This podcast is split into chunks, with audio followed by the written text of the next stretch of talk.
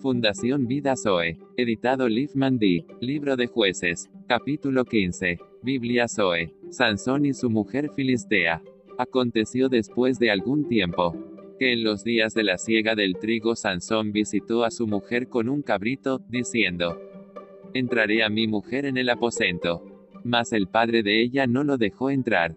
Y dijo el padre de ella, Me persuadí de que la aborrecías. Y la di a tu compañero mas su hermana menor, no es más hermosa que ella. Tómala, pues, en su lugar. Entonces le dijo Sansón, sin culpa seré esta vez respecto de los filisteos, si mal les hiciere. Sansón destruye las siembras de los filisteos. Y fue Sansón y cazó trescientas zorras, y tomó teas, y juntó cola con cola, y puso una ti entre cada dos colas. Después, encendiendo las teas, soltó las zorras en los sembrados de los filisteos y quemó las mieses amontonadas y en pie, viñas y olivares. Y dijeron los filisteos, ¿quién hizo esto? Y les contestaron, Sansón, el yerno del Timnateo, porque le quitó su mujer y la dio a su compañero. Y vinieron los filisteos y la quemaron a ella y a su padre. Entonces Sansón les dijo, ya que así habéis hecho, juro que me vengaré de vosotros, y después desistiré y los hirió cadera y muslo con gran mortandad, y descendió y habitó en la cueva de la peña de Etam. Sansón derrota a los filisteos en Lehi. Entonces los filisteos subieron y acamparon en Judá, y se extendieron por Lehi. Los varones de Judá deciden entregar la vida de Sansón a cambio de sus vidas.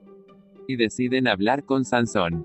Y los varones de Judá les dijeron, ¿por qué habéis subido contra nosotros?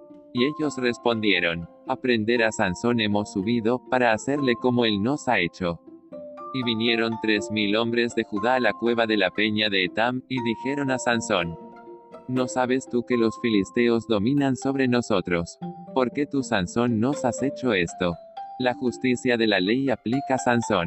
Y él les respondió, yo les he hecho como ellos me hicieron. Ellos entonces le dijeron, Nosotros hemos venido para prenderte y entregarte en mano de los filisteos. Y Sansón les respondió, Juradme que vosotros no me mataréis.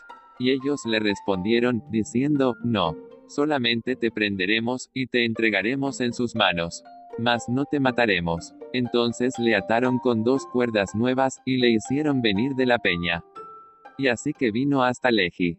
Los filisteos salieron gritando a su encuentro. El espíritu de Jehová libra a Sansón. Pero el espíritu de Jehová vino sobre él.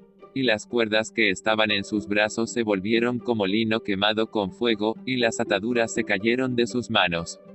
Y hallando una quijada de asno fresca aún, extendió la mano y la tomó, y mató con ella a mil hombres. Entonces Sansón dijo, con la quijada de un asno, hice un montón, y también dos montones. Con la quijada de un asno maté a mil hombres. Y acabando de hablar, arrojó de su mano la quijada, y llamó a aquel lugar Ramat Lehi. Jehová sustenta la sed de Sansón. Y teniendo gran sed, clamó luego a Jehová, y dijo, Tú has dado esta grande salvación por mano de tu siervo. Y moriré yo ahora de sed, y caeré en mano de los incircuncisos. Entonces abrió Dios la cuenca que hay en Leji, y salió de allí agua, y él bebió, y recobró su espíritu, y se reanimó. Por esto llamó el nombre de aquel lugar, en Jacore, el cual está en Leji, hasta hoy. Tiempo que Sansón juzgó a Israel. Y juzgó a Israel en los días de los filisteos veinte años.